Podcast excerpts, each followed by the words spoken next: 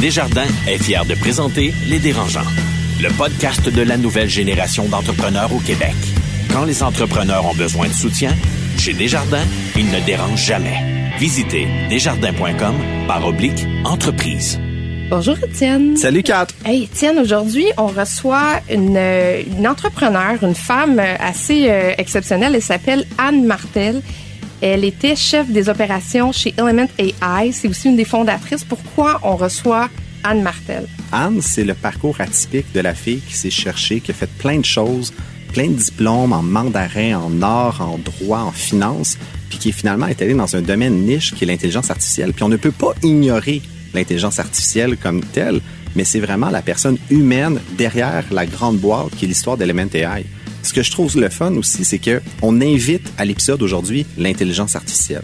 On veut démystifier ça, puis en même temps, on vient chercher quelqu'un qui est passionné par les arts, par la technologie, par l'entrepreneuriat, puis qui va vraiment nous raconter les dessous, les coulisses de cette grande histoire-là qui a été euh, la start-up de l'année dans- en 2020. Et qui a été vendue assez rapidement, merci. Hein? Et on est d'accord. Quatre ans. Ouais, j'ai hâte d'entendre ça. Ils font le tour du monde. Signent de gros contrats. Écœurent pas mal de monde. Et nous racontent tout ça. Voici les dérangeants.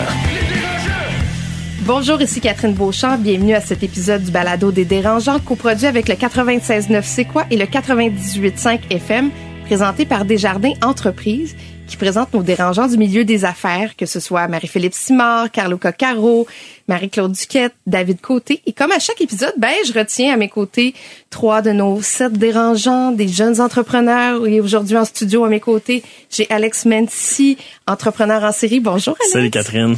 Noah Redler, président d'Arch Innovation, cofondateur de l'expérience Ville Intelligente. Bonjour Noah. Bonjour Catherine.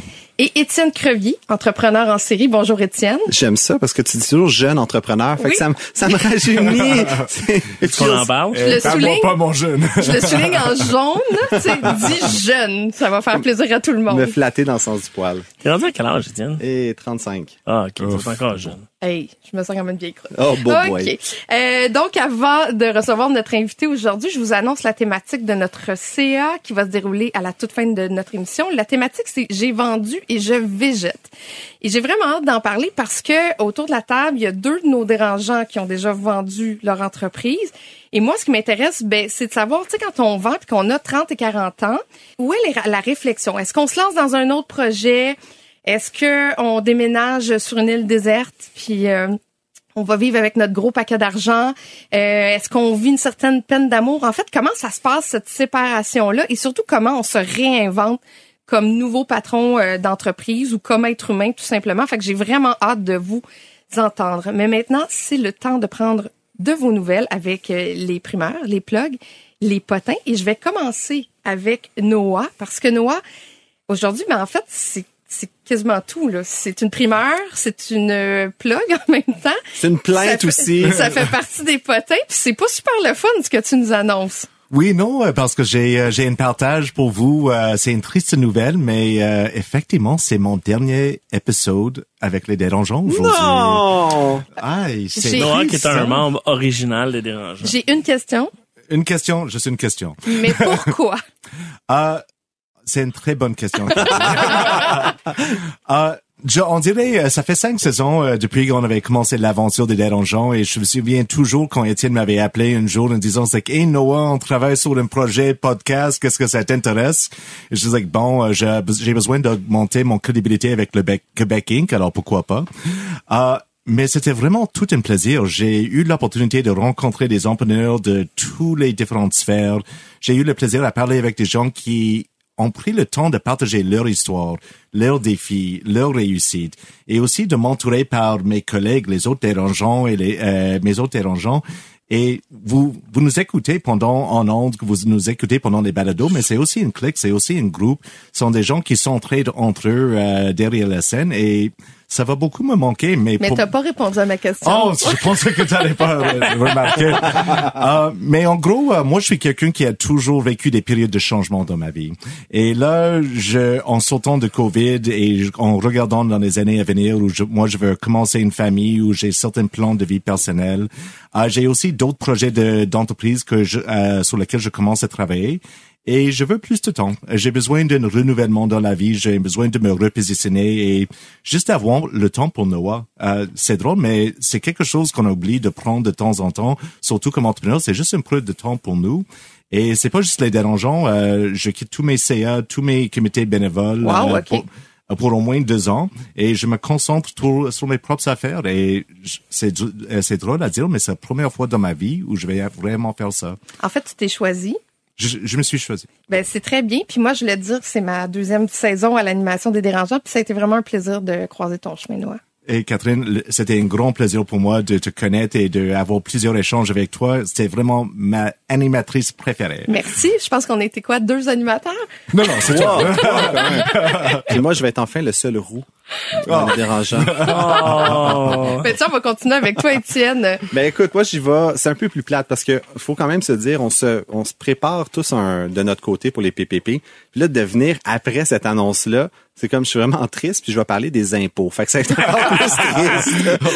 Vous aviez juste à y aller avant. Tu sais, pour les- codes d'écoute, là, c'est the best. Mais c'est fascinant parce que euh, le- la- la- on le voit avec la crise financière, les impôts, la saison des finances, euh, ça a vraiment la cote sur les réseaux sociaux en ce moment. Puis je vois plein de trucs et astuces sur comment optimiser sa fiscalité. Puis c'est vraiment un, un piège en même temps, mais comme entrepreneur, ça m'a fait réfléchir et aussi en écoutant Pierre-Yves McSween de c'est quoi les, les, éléments à vérifier comme entrepreneur en faisant ses impôts.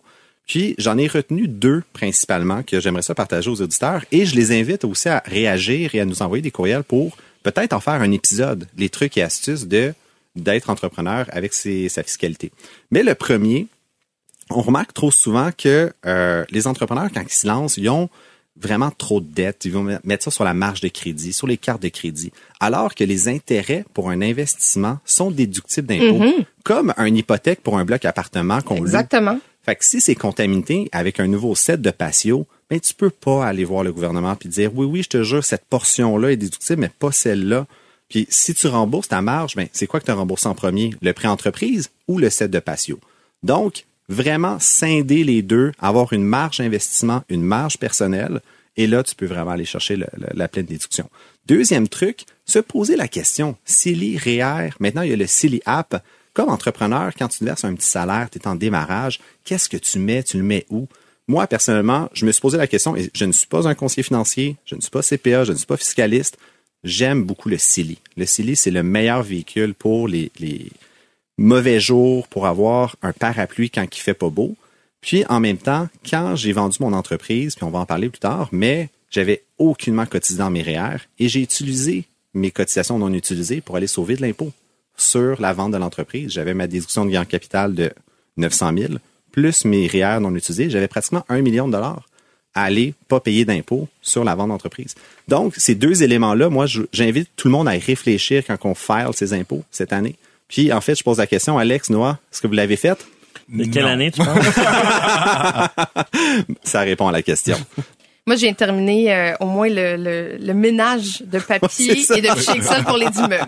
Je me trouve très bonne. Fait que je suis encore euh, dans les temps. Alex, comment ça va, toi? Ça va super bien, ça va super bien. Aujourd'hui, je vais parler d'intelligence artificielle. Toi aussi? Ben oui, Comme ben notre oui, invité c'est- qui s'en vient. C'est écoute, c'est dans le thème. Euh, vous avez vu passer sur Internet des images générées par l'intelligence artificielle, des faces de Justin Trudeau qui a l'air en boisson, etc. Donald Trump qui, euh, qui se fait arrêter. C'est ça. Mais il y a certains générateurs de, de visages qui sont plus poussés et qui vont aller chercher du réalisme à un niveau extraordinaire.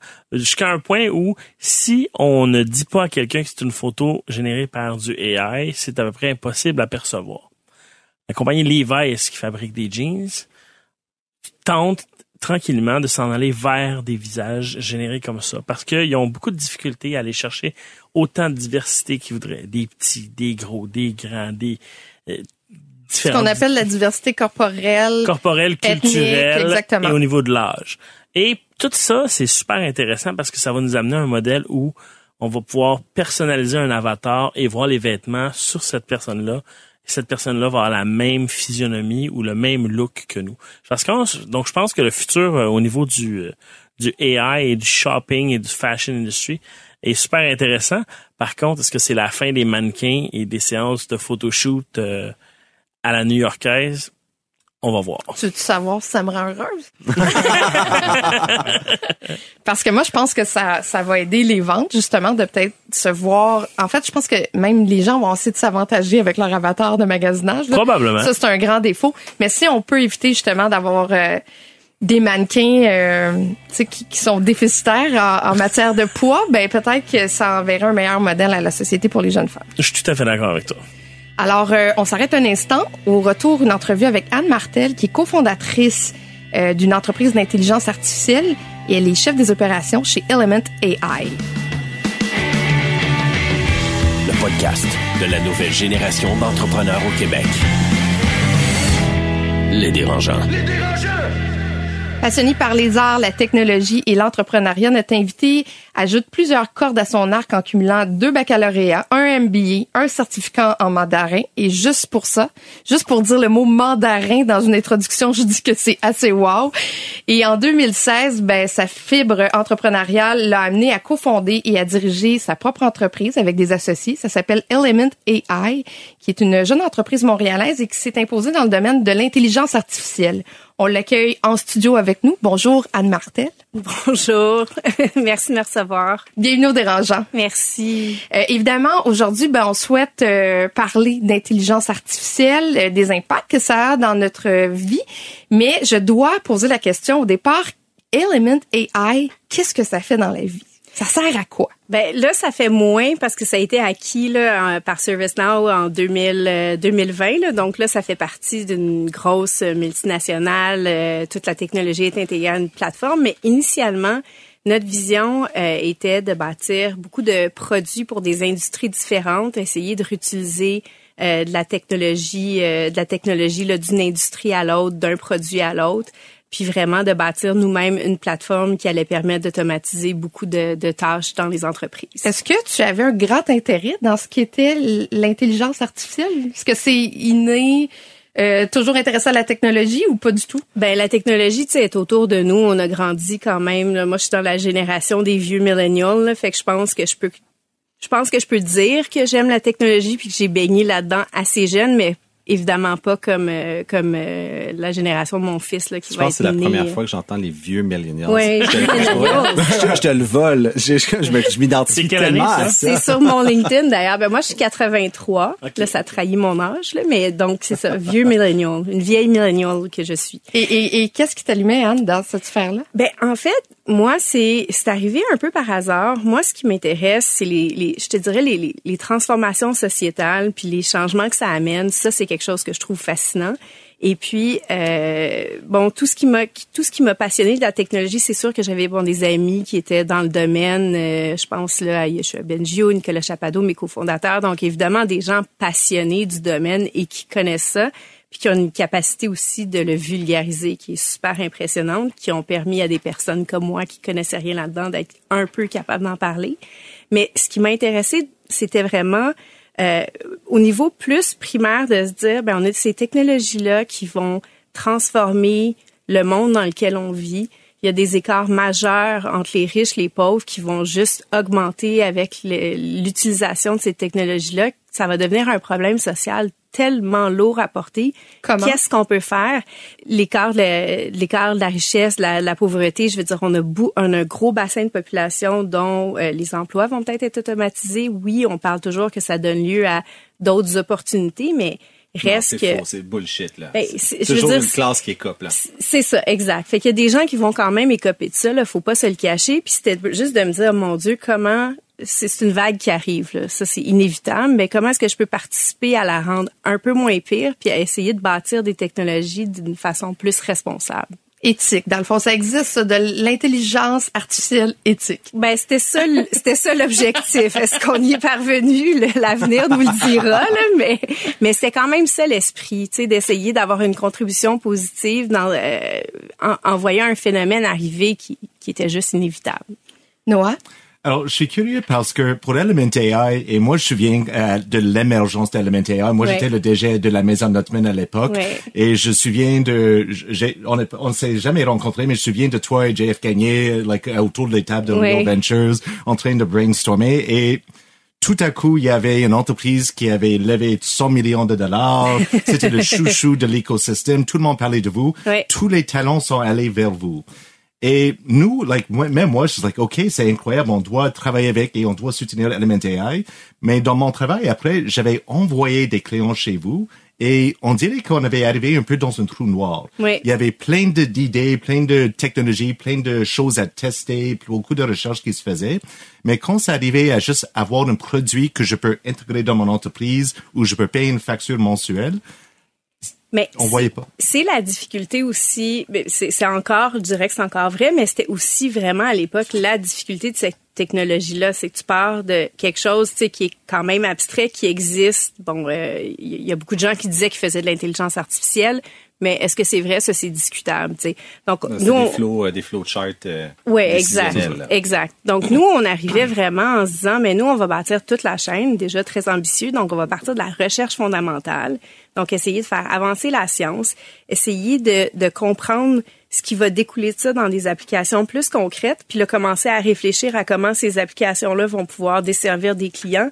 Fait que ce, ce- ce processus-là était long. Fait que les deux premières années de notre existence, là, on était une usine à, à essentiellement. On a fait là euh, des brevets après brevets. Euh, je pense qu'on a quand on a été acquis, on avait on avait 92 de déposés Wow. En 3-4 ans. J'espère que vous aviez un avocat comme associé. on, on en quatre. OK, c'est bon. mais mais donc donc ça c'était ça c'est c'est et c'est là que le trou noir c'est c'est forgé il y a aussi qu'il y a beaucoup de gens qui comme probablement les gens que nous ont envoyés voulaient travailler avec nous puis nous on était juste pas prêts là, à accepter tous ces clients là parce qu'on était vraiment en train de bâtir la genèse puis toute l'infrastructure pour être ensuite capable de bâtir des produits des solutions puis des déployer Est-ce que ça, ça a grandi trop vite, Element AI? oui, euh, oui, à plein d'égards. Euh, puis pour pour plusieurs raisons dont on n'a pas vraiment entendu parler dans les médias, en fait, là, c'est ça, ça. ça a toujours été la critique de l'MTI. Vous avez grandi trop vite, vous avez dépensé trop d'argent. Oui.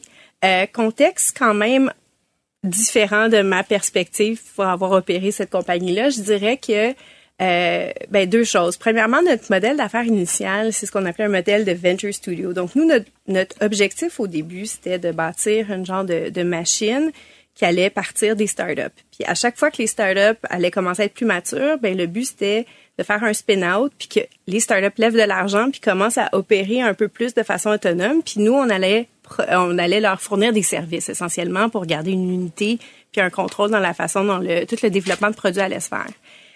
Et ce qui est arrivé, qui est peut-être une erreur stratégique, c'est pas tant qu'on a grandi trop vite, mais on a levé beaucoup d'argent. On pensait jamais avoir de l'intérêt au Autant niveau qu'on a eu. traction, là. 100 millions, ça se faisait pas là, Non, non, au Canada des rondes de même, surtout une Syria. Puis on s'entend là, les métriques qu'on avait quand on a levé notre, notre, notre Syria, là, c'était des métriques de seed. là. On avait un deck, à quatre, on avait quatre photos de monde sur un deck, puis pas de produits. Là. Ça c'était notre, ça c'est ça l'histoire qu'on pitchait. Notre histoire c'était, ben on a clairement la capacité d'attirer du vraiment bon talent. On a des bonnes idées, puis on n'est pas con. Donc, donnez-nous de l'argent. là. C'était à peu près ça la narrative. C'est un petit peu plus raffiné que ça, là, mais reste Non, que ça c'était l'a pas convaincu super évolué. Microsoft, IBM, McKinsey. C'est- Je veux dire, c'est c'est c'était vraiment un beau aussi. deck. Là, tu sais. Il était sa coche. Non, mais le timing devait être bon aussi. Ces entreprises-là, je pense qu'ils cherchaient des entreprises à, à dumper du cash pour investir. là. Il y a eu ça, il y a eu aussi, il y avait eu une acquisition, une, une, euh, ben, une acquisition d'une compagnie qui s'appelait Maluba aussi quand, euh, par Microsoft justement. C'est ça qui a fait la connexion entre nous et Microsoft parce que sinon il aurait jamais probablement voulu nous parler au stade où on était. Euh, puis il y a eu aussi toute l'effervescence là, autour de l'intelligence artificielle à Montréal, dans lequel on a participé parce qu'on a supporté les projets avec l'UDM, comme le projet Apogée qui a fondé le, le, le Mila. Euh, bon, euh, donc tout l'écosystème AI était présent, on en entendait parler sur la scène mondiale. L'ac- L'acquisition de Maluba, plus là tous les labs euh, de toutes les compagnies se sont mis à ouvrir ici. Là, je sais pas qui ont embauché parce qu'il y a certainement avait pas assez talent. de talent pour ça, mais à un moment donné, on regardait sur les sites, là, puis il y avait comme 700 Euh, 700 rôles de chercheurs, mais il y en a comme 20. Là. Fait qu'à un moment donné, tes, tes 700 rôles, tu vas pas les compléter à Montréal. Donc, il y a eu tout ce mouvement-là. Ça nous a attiré de l'intérêt pour euh, puis du capital. Euh, et, et, on en a pris beaucoup parce qu'on s'est dit, on sait pas quand ça va revenir cette opportunité-là. Ce qu'on fait, c'est ambitieux. Clairement, il y a de l'intérêt. On le prend puis on bâtit. Et, et vous, a, vous, avez vendu en 2020. Oui. C'est quand même court, là, 2016 à 2020. Oui. Après les rentes de, de financement, oui. vous ramassez beaucoup d'argent. Vous revendez pour 230 millions. Oui. La vente, est-ce que euh, c'est une bonne chose ou pas? De ma perspective, on est, on a vendu trop tôt. Absolument. Je pense que pour plusieurs raisons, ça faisait vraiment beaucoup de sens. Je pense qu'il y avait des divergences d'opinion aussi sur comment accélérer la croissance de la compagnie à ce moment-là.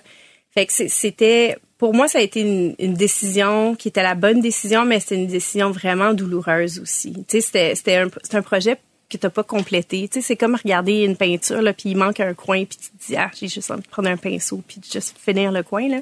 Mais c'est la même chose. Moi, j'ai pas eu le sentiment d'accomplissement. Je pense que j'aurais voulu avoir, mais en même temps, tout le monde est entrepreneur, tout le monde comprend aussi ce sentiment-là parce que peu importe ce qui arrive quand on vend une compagnie, on a toujours l'impression qu'on aurait pu faire plus, faire différent, faire autre chose.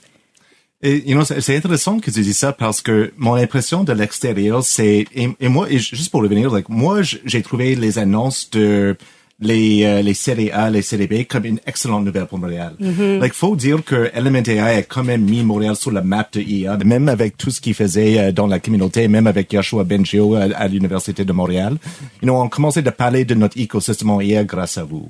Et c'est ça, like, et c'est ça, j'aimerais vous en, euh, j'aimerais vous entendre un peu parce que je, je pense d'une vue externe, ce que j'ai, ce qui m'a troublé après, c'est euh, vous parlez que vous n'avez pas eu des produits au début, mais vous avez fait énormément de bruit. Mm -hmm. euh, je vous avais vu dans, à des, dans des conférences à l'international, oui. en Corée, en Afrique, un peu partout.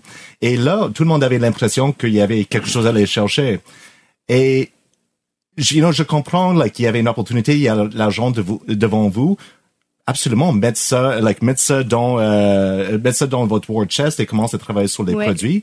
Mais pourquoi avez-vous fait autant de bruit? Parce que je vois ça comme une erreur avec beaucoup de startups qui sont des chouchous de l'écosystème et commencent à vraiment avoir plus de notoriété. Mais c'est peut-être trop tôt de vraiment les valoriser autant que ça. Non, je comprends, je comprends ton point. Je pense que bon, le, le, le, le bout, je pense, dans, dans, dans toute l'histoire de, de la, la levée de fonds là, que j'ai pas raconté aussi, c'est que bon, on avait peut-être un deck avec euh, 4-5 personnes dessus, mais on avait aussi un un pipeline de vente d'à peu près 200 millions qui est apparu du jour au lendemain, qui est apparu quand Tout on a annoncé. Avait besoin de AI, là on a annoncé le, le, le c'est ça qu'on qu'on démarrait ce nouveau projet-là et littéralement dans la semaine qui a suivi, on a été obligé d'embaucher deux personnes en vente parce qu'on avait un pipeline qui, puis un, un, inbox plein puis qui arrêtait pas de se remplir. Des plus grosses corporations sur la planète, le Fortune 500. Là. Fait que, tu sais, je veux dire, à un moment donné, là, tu dis, il y a quand même un intérêt. Euh, et, et même chose, donc ça a été un gros travail de d'essayer de trouver euh, les dominateurs communs, les problèmes communs à toutes ces compagnies-là, puis d'essayer de commencer à bâtir des produits. Fait qu'il y a eu beaucoup, beaucoup de travail qui a été fait pour ça. Mais ça, ça, je pense que ça enlève pas quand même la validité qu'il y avait quelque chose d'intéressant dans le modèle. Puis c'est pour ça, je pense qu'on a fait du bruit. On a aussi fait du bruit parce que les gens venaient nous poser des questions. On avait le gouvernement après nous. Qu'est-ce qu'on fait avec ça? Comment ça va transformer la société? Les, les conversations qui sont super intéressantes, mais tout le monde nous appelait pour nous parler d'intelligence artificielle. Fait que je pense que c'est ça, on a été victime d'une certaine façon de notre succès initial, mais on a essayé aussi d'attiser ça, pas en essayant d'avoir de la visibilité, mais en essayant vraiment de contribuer. Je pense que c'était ça l'attitude. Euh, ça a peut-être été perçu différemment, là, j'en conviens, mais c'était vraiment ça l'intention. C'est d'être un acteur bienveillant dans oui, la communauté. Absolument. Puis j'aimerais ça rebondir, j'aimerais ça connecter avec la femme entrepreneur que okay. tu es, parce que ton CV est assez éclectique, ma foi. Ouais. C'est de commencer à Concordia en or ouais. euh, pour aller en finance, puis clairement, on le voit que tu as une soif d'apprendre. Ouais. Puis, dans le fond, d'où vient ce profond désir-là d'apprendre tous les jours? Puis comment tu l'entretiens comme entrepreneur aujourd'hui? C'est ouais, une très belle question. Écoute, je pense que je pense que je me suis toujours cherchée Puis je me cherche encore. Fait que je pense que Comme un, électron, un électron libre là, qui. Oui, euh, puis puis je pense que ça je pense que ça me ça m'a pris du temps à essayer de comprendre qui j'étais. Puis même, tu sais, c'est un travail, je pense qu'on fait toute notre vie. Mais, mais à- quand j'étais plus jeune, c'était vraiment quelque chose de plus fondamental. Je voyais les, les gens autour de moi qui savaient ce qu'ils voulaient faire dans la vie, ils étaient alignés, ils allaient être médecin, ils allaient être avocat. Moi, je me dis, ben, je suis pas sûre, peut-être, mais aussi peut-être pas. Puis, donc, j'ai vraiment butiné beaucoup. Euh, j'ai essayé plein de choses parce que je me suis dit, mais à un moment donné, dans, dans ça, je vais me retrouver. Fait que je me cherchais dans tout ce que j'ai essayé, essentiellement. Est-ce qu'il y a un lien à faire avec les arts et la finance? Ben oui, absolument. Euh, Il y a des, je veux dire, euh, ben bon, là c'est ça. Là c'est super plate de parler de ça comme ça, mais tu sais, les arts euh, c'est un collatéral. Je sais, c'est un, c'est un actif. Fait que tu sais, je veux dire, il y a un aspect financier. Moi, j'adore, j'adore pas juste les arts, mais j'aime le marché de l'art aussi. Là, moi, je suis quelqu'un qui va aller chez Sotheby's, Christie's, garde- regarder les les les auctions, puis euh, tu sais, je veux dire, je trouve ça fascinant comme univers. Pour le bid ou pour l'œuvre? Ouais, ben je bide pas, mais je regarde. ouais, je regarde l'œuvre, mais j'aime ça la dynamique de marché. Je pense, tu sais, donc j'aime j'aime les arts, mais j'aime les affaires ben, aussi. c'est tellement vrai parce que combien vaut une entreprise? Ça vaut ce que deux personnes s'entendent pour dire que ça vaut. Et voilà. Combien vaut une toile? Que deux personnes s'entendent pour dire ce que ça vaut. Exact. C'est parfait. Fait que il y, y a quelque chose, je trouve, qui est très charmant dans cet environnement-là. Puis l'art aussi, je veux dire, l'art, c'est un moyen d'expression. Ça, c'est, je veux dire, il y y, a quelque chose tu sais, qui vient me rejoindre là, vraiment de façon plus viscérale. Mais, mais je pense que c'est ça, le, l'intérêt vient, vient de tous ces éléments-là. Et d'avoir été une femme entrepreneur au sein d'un, d'un, d'un groupe d'entrepreneurs où c'était majoritairement des hommes. Oui. Est-ce qu'il y a eu, à certains moments donnés, des tensions où euh, tu l'as senti que tu étais une femme? Plus au début, parce que, bon, évidemment, je veux dire, on parlait d'intelligence artificielle, fait qu'on faisait tout le temps des blagues comme quoi on voulait avoir quelqu'un sur notre CA qui allait être en fait juste un modèle mathématique, c'est un peu un genre de chat GPT, là, dans le fond, là, qui aurait pu prendre des décisions. Puis moi, je ramenais toujours le message, ben tu sais, on, on pourrait peut-être commencer par une femme avant d'avoir un ordinateur, tu sais. Ça serait peut-être une bonne idée. Fait que j'ai pas, je pense pas que j'ai eu de la, j'ai pas eu de tension. Mes cofondateurs étaient extraordinaires, ils ont toujours été super gentils avec moi. Là, vraiment, j'ai été très choyée, puis ils m'ont laissé beaucoup de liberté, puis de l'attitude pour apprendre des choses parce que je, je veux dire, j'avais jamais aussi travaillé dans ce domaine-là. Euh, j'ai essayé de bâtir une, une expertise à, à aller chercher du talent dans ce domaine-là, qui est un domaine que je connaissais pas. Donc forcément, je connaissais pas non plus les gens qui travaillaient là-dedans. Puis j'ai quand même eu beaucoup de support à découvrir ça par moi-même. Euh, donc le fait que j'étais une femme, je pense, ça a probablement été un avantage d'une certaine façon. Tu sais, c'est toujours bien de pouvoir utiliser cette carte-là pour ramener les gens à l'ordre puis leur rappeler que tu sais, ça prend de la diversité aussi là, dans un groupe pour avancer. là. Mais mais mais c'est certain qu'on le sent quand même dans une dynamique de groupe quand on est tout seul, c'est sûr. Et en 2023, est-ce que ça change? Non. Ah. Désolée. Mais c'est ça, tu t'es lancé en 2016 avec trois cofondateurs, Oui. Nicolas, JF et Ben, il y avait Yoshua, puis euh, Philippe Baudouin aussi, en Philippe fait, là, qui s'est- s'est greffé euh, dans, dans vraiment pas longtemps aussi, au début. Puis, est-ce que tu as senti que tu devais en faire plus que les autres, que tu avais comme, en tant que ton titre, c'était Chief Operating Officer un peu? Ouais, ouais, je, oui. Oui, absolument, mais je pense pas que c'était attendu de moi. Je pense que c'est la pression que moi je me mets. Et ça. ça, c'est, ça, c'est, ben, je veux dire, c'est des heures de thérapie. On peut en parler. Je suis pas sûre que c'est le bon forum, mais c'est certain que, c'est certain que c'est quelque chose, euh, le, le syndrome de l'imposteur était très, très fort au début. Ouais. Après la vente de Element AI, ça s'est passé comment au sein de l'entreprise? Est-ce que vous avez été capable de, de, de bien travailler tout le monde? Parce que ça a été vendu à des Américains? Ouais. Mais Donc, moi, je changement de garde. Je suis pas restée très longtemps dans le changement de garde. Moi, mon rôle, c'est ben, pour pour deux raisons. Le, le premier, c'est que euh, l'acquisition était vraiment une acquisition de talent technique et de propriété intellectuelle. Là. Fait que c'est vraiment les éléments euh, clés là, de cette acquisition-là. Donc, tout ce qui était force de vente, euh, toutes mes équipes, euh, marketing, etc. Euh, ce, je veux dire, euh, on, on terminé là, au moment de la vente de la compagnie, moi aussi. Euh, moi, je suis restée juste un petit peu plus longtemps pour faire un plan de transition, intégration, là, comme euh, la, la, la, joie de vendre son entreprise. Je pense qu'il y a d'autres personnes ici qui ont vécu ça. Eh boy, mon psy t'en parlerait très longtemps aussi. Est-ce que vous avez tous des, des psys euh, liés à vos business? T'en as, pas? Non. Là, Non, non, j'ai pas de, j'ai pas de psy. Je pense que j'ai payé un chalet en Suisse à mon psy avec mes problèmes mentaux. C'est une dépense à faire, absolument. Ah oui, vous Le chalet en? Suisse Ben, sous c'est le psy. Sans commentaire. Oui, bon. cette transition-là, c'est quand même, euh, elle s'est quand même bien fait. Euh, dans n'importe quelle, n'importe quelle acquisition, les gens ont une thèse puis ils ont une vision aussi. Fait que des fois, ça, c'est pas la même vision que toi t'aurais, mais eux ont fait ce qu'ils voulaient avec cette entreprise-là. Euh, ils ont embauché plus de gens maintenant, donc ça continue quand même à, à grandir. Mais c'est, c'est, je pense que, je pense qu'il y a des éléments intéressants qu'ils auraient pu préserver puis qui n'ont pas nécessairement, euh, qui n'ont pas valorisé autant que moi je les aurais valorisés à Ah, leur c'est place. c'est crève-cœur quand ça arrive en plus. Ça, Ouais. comme, ah. comment, euh, tu sais, de ce que je comprends, ce que tu racontes, c'est que cette expérience-là, là, ça s'est fait dans un court laps de temps. Ça a été super vite, LMNTR. Mm-hmm. Ton premier matin, là, où t'es chez vous, tu fais ton bol de céréales, puis c'est fini, là. Tu travailles plus là. Les accès marchent plus. Ouais. Tu fais quoi? Mais j'ai pleuré pour vrai. Non, mais ben plusieurs choses. Là, j'étais De aussi probablement postpartum parce que je venais d'accoucher. Là, fait qu'il y a un ensemble de choses qui se sont produites dans mes hormones. là. Mais non, c'est ça. euh, premier matin, euh, premier matin, mais je voulais être occupée parce que j'étais habituée d'être occupée. Puis je, je, bon, euh, j'adore être maman, mais me faire vomir dessus, c'est pas nécessairement la chose qui me valorise le plus dans la vie. Fait que les premiers mois, ça, j'ai trouvé ça vraiment difficile être à la maison avec un, un enfant, puis tu sais comme pas être en train justement de travailler. Fait que j'ai j'ai restructuré euh, mes finances, j'ai- je, je veux dire le, le, le mortgage, tout, tout ce qu'il y avait à restructurer dans ma vie, je l'ai comme mis de côté restructuré. depuis comme une couple d'années. Tous les projets que j'avais pas eu le Tout temps d'avancer. t'occuper du kid. Ben, je veux dire, il est vivant, fait que ça a été correct, là. Mais tu sais, j'essayais quand même des projets. Je voulais m'occuper. Euh, j'ai fait un, une cer- un certificat là, pour, euh, pour être euh, sur des CA de compagnie publique.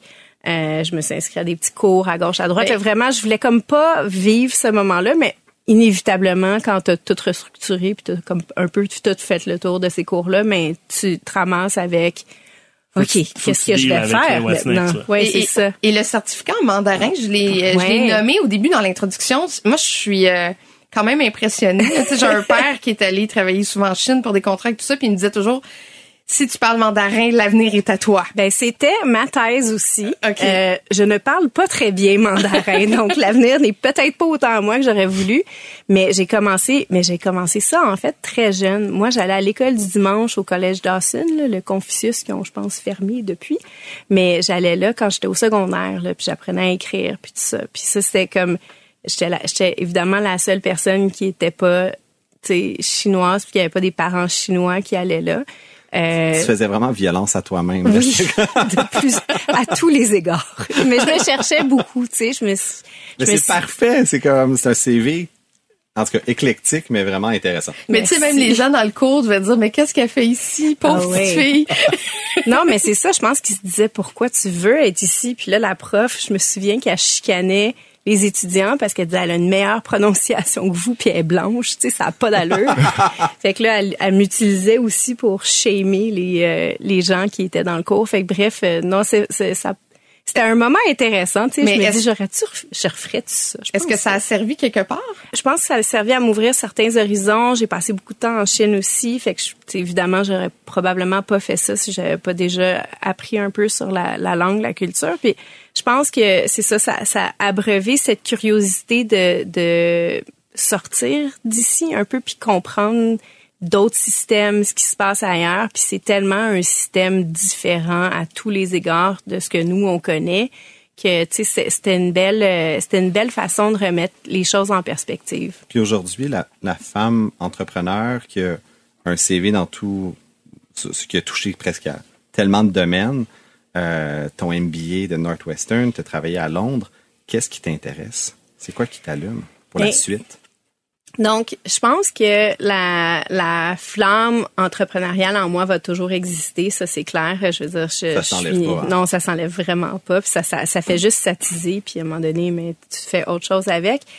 Euh, ce que je trouve qui est intéressant en ce moment, on vit une conjoncture particulière. Je parle de conjoncture au Québec, là, par exemple, mais au reste du Canada aussi, je pense que ça s'applique. Conjoncture économique où on a eu la COVID. Fait qu'il y a beaucoup de compagnies qui ont souffert énormément de la COVID. Puis, on a aussi toute la transition intergénérationnelle, les baby boomers, les gens qui veulent prendre leur retraite. Fait qu'il y a plein de belles compagnies qui sont soit belles parce que c'est des belles compagnies puis qui ont pas de relève, ou qui sont belles parce qu'ils ont bâti la belle technologie, mais ils se sont tellement fait rentrer dedans dans les dernières années qu'ils n'auront pas les reins assez solides pour commercialiser ce qu'ils ont bâti. Fait que je pense que moi, les, les belles opportunités que je vois en ce moment, c'est plus au niveau du reprenariat, des acquisitions de compagnies. Tu sais, je pense que c'est ça qui va être excitant à faire dans les prochaines années. Il y a évidemment beaucoup de firmes euh, de, de private equity là, qui, qui font déjà ça, mais il y a une approche plus humaine à avoir là-dedans parce que quand tu vends ta compagnie, tu, tu vends le tu vends ton âme, tu vends une portion de ce que tu as bâti pendant des années à la sueur de ton front, à manger du craft dinner puis à avoir des heartburns. Fait que tu sais, je veux dire, à un moment donné, tu veux pas nécessairement juste laisser ça aller à quelqu'un qui est juste un chèque. Tu veux laisser ça aller avec quelqu'un qui va en prendre soin ou le faire évoluer d'une bonne façon. Fait que moi, c'est là que je vois les opportunités. C'est quoi l'avenir de l'intelligence artificielle au Québec, selon toi? Je pense que Tu peux pense- dire fuck all en même temps, ça serait mais- drôle. non, mais je pense que je pense que l'avenir de l'intelligence artificielle va passer par des domaines, ben des, des domaines, des applications créatives. Fait que je pense que ça va être la créativité d'abord et avant tout. Ça, c'est ce que je vois. C'était Guy Laliberté qui disait que la créativité était une ressource naturelle au Québec. Je suis absolument d'accord avec ça. Et, et moi, en terminant, je veux savoir qu'est-ce que tu penses de ChatGPT, Ah, la question. la nouvelle bebelle. Ben, je pense que il y a, y a plein de choses à dire. Moi, ce qui m'intéresse là-dedans, puis je reviens à ce qu'on disait au début, transformation sociale. Moi, je, moi, ces genres d'outils-là, me, me- ça, ça me ça me porte à, réfléchir à qui je suis, encore une fois. Donc, tu sais, peut-être que dans ma quête de toujours me réinventer, il va falloir que j'apprenne encore d'autres affaires parce que je pourrais pas juste me contenter de qui je suis en ce moment. Mais pour moi, c'est, c'est, c'est un, c'est un outil super intéressant, super puissant. Et là, je me dis, ben, si ça, c'est capable de générer du contenu pour nous, des conversations peut-être entre nous, peut-être que nous, on va se parler par une interface, puis pas vraiment se parler, mais ça, ça, ça, ça veut dire quoi pour nous? Qui va-t-on être après ça? Je pense que c'est, c'est des réflexions que, que j'ai en ce moment qui m'animent. Merci beaucoup, Anne Martel. Ça a été euh, très, très intéressant. On s'arrête un instant au retour après la pause. La question dérangeante et surtout notre CA, la thématique d'aujourd'hui. J'ai vendu et je végète. L'incubateur, une présentation du quartier général de l'audace du Cégep de Saint-Jérôme. Nos meilleurs conseils aux entrepreneurs de la relève. Aujourd'hui, à l'incubateur, on offre notre expertise aux fondateurs ou fondatrices d'une start-up accompagnée par le quartier général de l'audace du Cégep de Saint-Jérôme. Et à mes côtés, pour trouver des solutions à une problématique, j'ai le beau Étienne Crevier. Salut Étienne. Salut Carlo! Alors Étienne, ensemble, on va retrouver Tommy Binette, qui est fondateur d'une entreprise qui s'appelle La Perle Sucrée. Tommy, dis-moi, qu'est-ce que c'est la Perle Sucrée? En fait, la Perle Sucrée, on est présentement situé à Saint-Sauveur. C'est une entreprise euh, présentement 100% en ligne. On vend des bonbons exotiques, des boissons exotiques, euh, tout ce qui est des encas, des, des croustilles, puis tout ça. Tous nos produits viennent vraiment du quatre coins du globe, dans le fond, autant de l'Asie que de la Corée du Sud, que du Japon et tout ça. C'est dans nos projets aussi, peut-être de s'ouvrir un local éventuellement et peut-être avoir des machines distributrices. Mais vraiment, juste en gros, dans le fond, nous, c'est vraiment euh, juste euh, cinq jeunes adultes euh, qui se sont partis en affaires, dans le fond, là, pour essayer de voir de quoi ça a l'air. Puis euh, justement, on est spécialisé dans l'alimentation de tous les produits là, qui sont exotiques. Ah, c'est très cool. Fait que là, vous avez des bonbons exotiques, des trucs qu'on retrouve pas au couche-tard coin. Puis vous avez écrit justement que dans vos défis, c'est d'augmenter vos ventes. Puis vous hésitez entre deux stratégies, c'est ça? Ouais, exact. En fait, vraiment, nos deux plus grandes euh, options qu'on a, c'est soit de s'ouvrir un magasin, dans le fond. On aimerait vraiment ça l'avoir pour cet été. Euh, donc ça, justement, c'est l'option 1. Puis l'option 2, ce serait peut-être possiblement d'avoir des machines distributrices. On n'est pas trop sûr de savoir lequel peut être le meilleur euh, entre les deux. Ben écoute, moi j'aurais tendance à dire, je trouve vos produits vraiment très cool. Je vois qu'il y a du 7-Up au Mojito. Tu sais, c'est quand même assez unique, ça fait différent. C'est sûr que je verrais un beau marché dans les machines distributrices. J'aurais tendance à vous recommandez de ne pas louer de local, puis de prendre cet argent-là, puis de l'investir dans des mini-entrepôts aux quatre coins du pays, parce que l'instantanéité puis la différence de vos produits va vraiment faire une différence versus se déplacer jusqu'à Saint-Sauveur. Moi, j'ai une troisième voie à vous suggérer. Je, prends l'exemple d'un magasin d'alcool qui s'appelle Espace Houblon, pour pas le nommer, qui est près de chez moi, euh, où je vais une fois de temps en temps. Puis je me suis rendu compte qu'ils ont un congélateur l'équivalent d'une machine distributrice, mais c'est un congélateur euh, plein de viande de la compagnie. Ils en fument du bon. Puis quand j'ai questionné le, le- propriétaire sur place, il me disait, ben non, on loue l'emplacement à cette compagnie-là. Donc, on fait des marges sur les ventes, mais c'est eux qui viennent remplir le congélateur.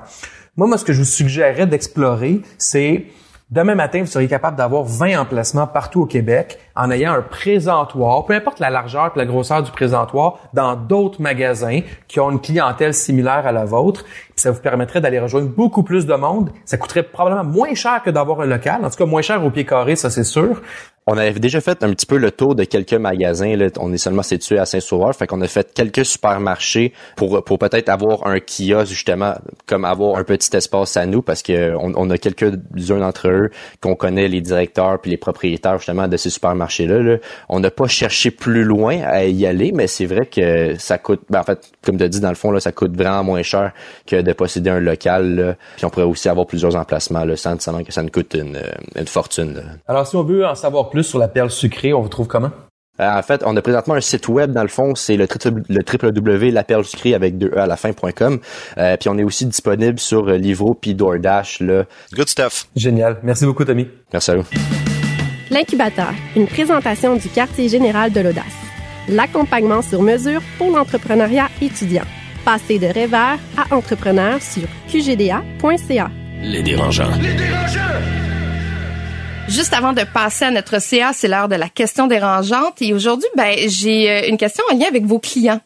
Euh, parce que ça arrive des fois que le client n'est pas d'accord avec nous, mais il y a une phrase bien connue. On dit toujours que le client a raison.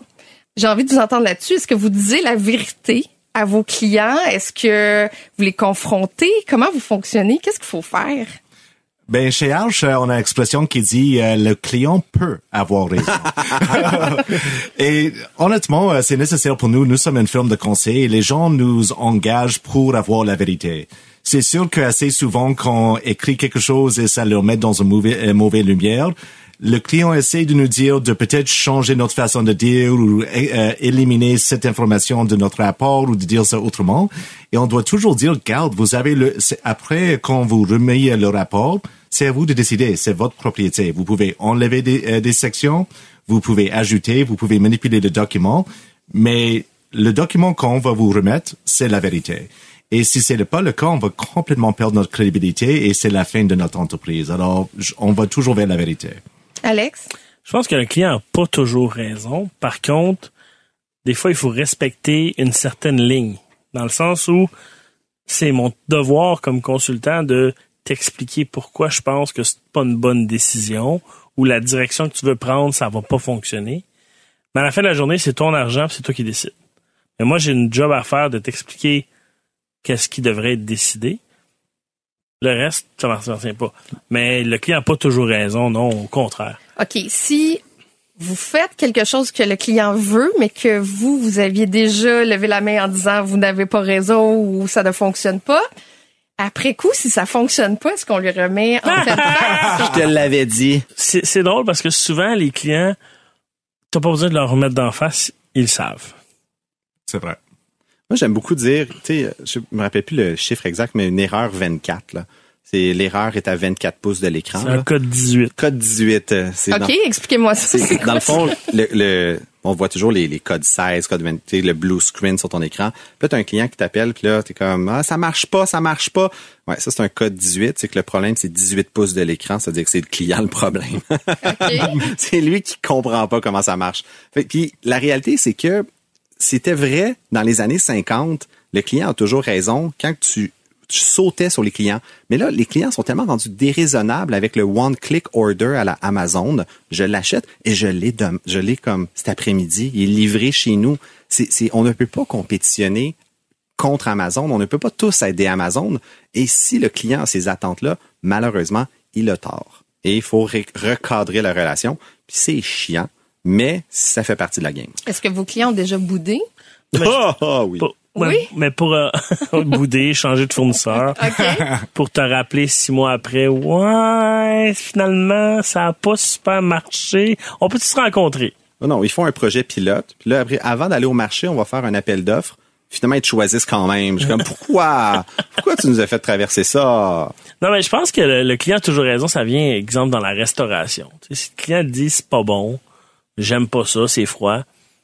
OK, monsieur, qu'est-ce que je peux vous servir? C'est froid selon moi. C'est froid pour moi. C'est ça. Tu sais, c'est- c'est son opinion, puis je pense que t'as pas le choix dans ce domaine-là.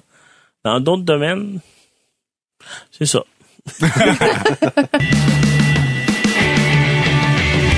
Le podcast de la nouvelle génération d'entrepreneurs au Québec.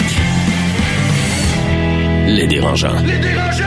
Le CA, une présentation de Garling WLG, des avocats aux côtés des entrepreneurs. Le succès, ça se prépare et ça se protège. Développez les meilleurs réflexes en matière de droit et propriété intellectuelle. Visitez garlingwlg.com. C'est maintenant le temps de notre CA et la thématique de cette semaine, c'est j'ai vendu et je végète.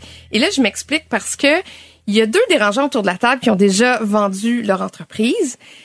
Et moi, je suis très curieuse de savoir qu'est-ce qui se passe après. Est-ce qu'il faut se réinventer? Est-ce que vous vivez un deuil? Est-ce que vous déménagez euh, sur une île déserte pour une période indéterminée pour juste jouir de votre euh, argent que vous avez gagné lors de la transaction? Comment ça se passe, la vente d'une entreprise, surtout l'après? Tu pars un podcast. Ah oui? Clairement, on n'est pas allé sur une île déserte. Je sais, en, en tout cas, une chose, c'est que vous vous appelez maintenant entrepreneur en série. Ah, c'est tellement triste, hein? C'est c'est le pire. Noah a encore un titre. Vous deux, vous appelez entrepreneur Moi, je en trouve ça série. borderline loser. Je voulais pas dire. Prochaine saison, on va changer ça. là. Ben non, écoute, faut, on fait faut- d'autres choses de toute faut façon. se réinventer, là. Faut, faut être un peu plus clair. Mais euh, écoute, Noah qui quitte les dérangeants, fait que peut-être qu'il y a une vente d'entreprise bientôt aussi, là, quand je pars Oui, un potin, mais, là. mais on va on va garder Noah pour la fin parce qu'on va garder sa distance. Lui, il a pas vendu encore. Mais c'est une question intéressante parce que pour 90% des entrepreneurs, leur valeur nette est pognée dans leur entreprise. Donc, c'est très rare que tu vas rencontrer des entrepreneurs qui vont vraiment avoir leurs REER qui sont remplis, leurs CELI qui sont remplis. Tu sais, c'est comme, on a tous mis nos œufs dans le même panier, c'est pogné là. Puis là, tu as 31, 32, 35 ans, puis tu vas avoir une hypothèque. Mais toutes tes dettes, tu as des cautions personnelles. Fait que pour avancer dans la vie, à un moment donné, il faut que tu te poses la question comme est-ce que je peux avoir la qualité de vie, est-ce que je peux avoir la vie que je veux en ayant un seul propriétaire d'une entreprise? Puis il y a trois raisons pourquoi tu vas vendre une entreprise dans la vie. De un, tu as trop de dettes, faut que tu t'en débarrasses au plus cris. Ça, ça arrive. Deuxièmement, ça coûte cher en s'il vous plaît la croissance. Quand les hôpitaux te payent en 90 jours, mais toi que tu as un payroll à toutes les deux semaines, ben à un moment donné, Bibi ici, il peut pas juste prendre des dettes puis des dettes à son nom. Il faut aller chercher des partenaires, il faut aller chercher des investisseurs, des financiers. Donc ça, c'est une autre raison. Puis une acquisition euh, un peu élémentaire à la ServiceNow, c'est aussi d'avoir un joueur qui a les reins plus solides pour amener ça au prochain niveau. Puis la troisième raison, ben c'est celle que tout le monde a un prix que tu peux pas refuser. Fait qu'à un moment donné, quand tu quelqu'un qui t'arrive avec une lettre, puis tu dis, tu as ça dans ton compte de banque demain matin, si tu signes, tu shakes, tu pleures, tu appelles ta mère, puis tu signes. T'as vendu pourquoi, toi? J'ai vendu pour raison 2 et 3. Euh, Le chèque? le chèque, puis parce que j'avais 600 000 de caution personnelle à mon nom. OK. Puis j'essayais de m'acheter une maison, puis j'étais, je passais pas au crédit. Fait que j'avais une cote, je pense que j'avais- mon Equifax était en bas de 500. OK. Que- ça veut tout dire. Merci, Alex. Comme Ça a pas l'air d'être ton cas, Alex. Pointe-toi même pas à ça. non, moi, c'est une- moi, j'ai vendu pour la raison 5. C'est qu'à un moment donné, j'avais un associé, puis lui, il voulait aller vers la gauche, puis moi, je me voyais pas aller vers la gauche. Fait que, au lieu de me chicaner puis d'être malheureux, j'ai juste tout simplement décidé de, de vendre. Cette situation-là a fait que j'ai probablement vendu moins cher que dans d'autres situations. Par contre, je suis très heureux. Euh, mais T'es heureux de pas être chicané. oui. Puis, je suis heureux de la tournure des événements. Comme j'ai posé à Anne Martel tantôt euh, comme question, le fameux lendemain matin, là, quand là, tout est fini, puis là, tu te lèves, puis là, c'est... Bon, ben, c'est ça. Tu sais, moi, j'avais encore pendant quelques jours mes accès, là, je, je regardais le compte de banque, je regardais les emails passer, puis là, j'avais le goût d'appeler, puis de passer des commentaires, puis hey, oublie pas ci, puis... Ça a été vraiment douloureux là, pendant... là, un bon trois mois facile. Puis ça a pris de la thérapie. Puis... Ouais, Ah puis oui? Ah ouais, c'est, vous- comme une rupture avec une blonde, mais que t'es encore en amour. Parce que c'est vrai, là, l'histoire de vos psychologues, là. Ça Ah, vous c'est a bon, aidé? c'est- 100% vrai. Oui, les ouais. trois? Ah ouais, 100%. Euh, j'ai un psychologue depuis 10 ans, depuis que j'ai commencé mon entreprise. Ouais. Ah non, Ben oui. je le recommande à tous les entrepreneurs. Mais Ouais. j'ai, j'ai quelqu'un dans mon entourage aussi qui a vendu son entreprise, là, qui, qui, qui, a- qui, a- qui a parti de zéro, puis euh, tu sais, a vendu un gros, grand groupe. Puis j'ai jamais vu quelqu'un s'ennuyer de même. Depuis qu'il a vendu. Mais c'est ton, ton identité depuis genre... Euh, toi, ça fait combien de temps avec toi? ça a pris six ans. Tu sais, Étienne, c'était biogénique. Là. Monsieur C'était pas. Étienne Crevier, c'était Étienne de biogénique. Ouais. Fait que du jour au lendemain, t'enlèves ça, t'es comme... euh, C'est les plus grands highs. C'est comme sauter en parachute à tous les jours que tu rentres au bureau. Fait que là, après, c'est quoi ta vie? Tu sautes plus en parachute, c'est dol. C'est comme, t'as plus autant de rush. Fait que ça, ton cerveau est comme euh, complètement reprogrammé pour la haute voltige que tu n'as plus au quotidien. Tu sais, que regarde Anne Martel, tantôt, elle disait, là, tu sais, elle, elle a vécu le plus grand high que tu peux avoir en entrepreneuriat. Tu sais, on veut tout ça, là, tu lever des gros montants puis ça évite. Jour au lendemain, tout ce qu'elle va faire va trouver ça plate, là. Puis vous faites quoi? Aujourd'hui, ah, la grande question. Moi, ça a été vraiment un parcours. euh, en fait, quand j'ai rencontré ma, ma conjointe, qui, qui est un psychologue organisationnel, elle me regardait puis elle a dit toi t'es un cas intéressant. Puis, elle aide des gens justement dans leur transition de carrière. Puis là elle me regarde puis elle dit quand t'es prêt tu m'en parles. Hein? Puis encore aujourd'hui on n'a pas on en- on n'aborde pas tant ce sujet-là de qu'est-ce que je vais faire après parce que je l'ai pas trouvé. C'est la pire foutue question que tu peux demander à un entrepreneur. Puis c'est quoi ton prochain projet? Tu sais, t'es à Noël avec le beau-frère, là. Ben là, un entrepreneur, ça reste entrepreneur tout le temps. Tu vas pas devenir employé. Hey, je le sais pas, pour vrai. J'en ai aucune idée. Donne-moi le temps. Mais la réalité, c'est sûr que je sais que quand je mets mon cerveau sur quelque chose, je deviens vraiment un hyper focus. Je deviens autiste. Puis je l'ai pas retrouvé encore cette euh, sensation-là, sauf de peut-être m'acheter une île. Dans ce cas-ci, l'île déserte fonctionne. Alex, toi, tu fais quoi? Moi, je vois, je fais du commerce électronique, la consultation, en tout ce qui est web, ces choses-là. J'adore ça, ça va super bien. Est-ce que je vais faire ça pour encore 10 ans? Je pense pas. Euh, J'ai un paquet de projets là, qui tournent autour de moi, mais il y a rien de concret sur la table là, encore, mais va falloir bientôt. Mais ce que j'aime d'Alex, puis Noah le vit aussi, tu le fais en même temps, sans avoir vendu son entreprise, c'est que tu te permets de dire non. En fait, tu as le choix, tu as la liberté de plus être dans cette roue-là de, de paiement, de devoir aller chercher une paye pour payer l'impôt, pour avoir une hypothèque. Tu, tu te permets d'un pas de recul puis dire, si j'accepte un projet, je peux le faire pour 50 000 par année, je peux le faire pour zéro par année, juste parce qu'il me fait vibrer. Puis je vibre sur la bonne fréquence avec ce projet-là et j'ai plus besoin d'aller chercher absolument un, un paycheck pour y arriver. Donc là, ça nous permet, ça nous donne ce choix-là de dire, ben, je vais vraiment le faire pour les bonnes raisons. Puis là, on peut se permettre une période de pause. Puis Alex, tu sais, j'aime ta pause. J'aime comment tu abordes tes projets en ce moment parce que tu fais ce qui te tente sans te stresser. Puis je t'ai jamais vu aussi relax. Ouais, puis ça fait du bien. Puis mon entreprise est tellement bien structurée. Hey, toutes les erreurs du passé, tout est automatisé, tout est les affaires que tu disais tantôt de séparer la marge en deux, tout ça c'est fait. Hey, c'est bien monté là, il y en aura plus d'erreurs. Je me préparais pour euh, l'épisode, je regardais des statistiques. 88 des entrepreneurs pensent que leurs enfants vont reprendre la business. Oh mon Dieu. Il y en a beaucoup qui vont être déçus. C'est seulement 12% puis la raison numéro un, c'est parce que c'est mal foutu. C'est pas juste ça, ils structuré. vont rusher toute ta vie puis te saigner à blanc puis ils ont pas le goût là. Ouais. Mais je voulais terminer avec toi, euh, Noah, parce que, bon, on s'est parlé euh, au début de, l'émission, tu nous as dit que tu quittais, mais de voir comme ça deux personnes qui ont vendu, des fois, est-ce que tu te poses la question? Est-ce que est-ce que tu as déjà fait le pour et le contre? Est-ce que euh, qu'est-ce que ça se fait comme comme écho là, d'entendre ça? Um, oui, j'ai euh, en fait pendant la pandémie, j'étais approché pour euh, par une firme, une des, une des grandes entreprises de conseil pour acheter ma, pour plus faire une acquisition hire, une ac, euh, acquire de moi et l'entreprise. Et you know, c'était une offre assez intéressant, mais je n'ai pas voulu. Et je pense, Étienne l'a bien dit, euh, je tripe ma vie en ce moment. Et non, je, je n'ai jamais vendu des entreprises, mais Arch, c'est mon quatrième entreprise et j'ai toujours réussi à faire de l'argent. Et quand euh, j'étais plus une passionnée de ce que je faisais, j'ai quitté l'entreprise et j'avais juste, j'ai jamais vendu mes parts pour une raison ou l'autre. T'as fermé? T'as J'ai juste fermé? Non, j'ai juste quitté. It's like, OK, euh, j'ai Ok. laissé ça à mon associé. It's like, OK, vous voulez continuer? Like, all right, ben, merci, bye. Je vais prendre mon argent et je vais quitter. J'avais toujours été capable de lever assez d'argent pour faire rien pendant six mois, un an. Et après ça, aller vers mon prochain projet. Euh, mais aujourd'hui, mon problème, c'est pas que j'ai pas assez de projets, j'ai juste trop de projets.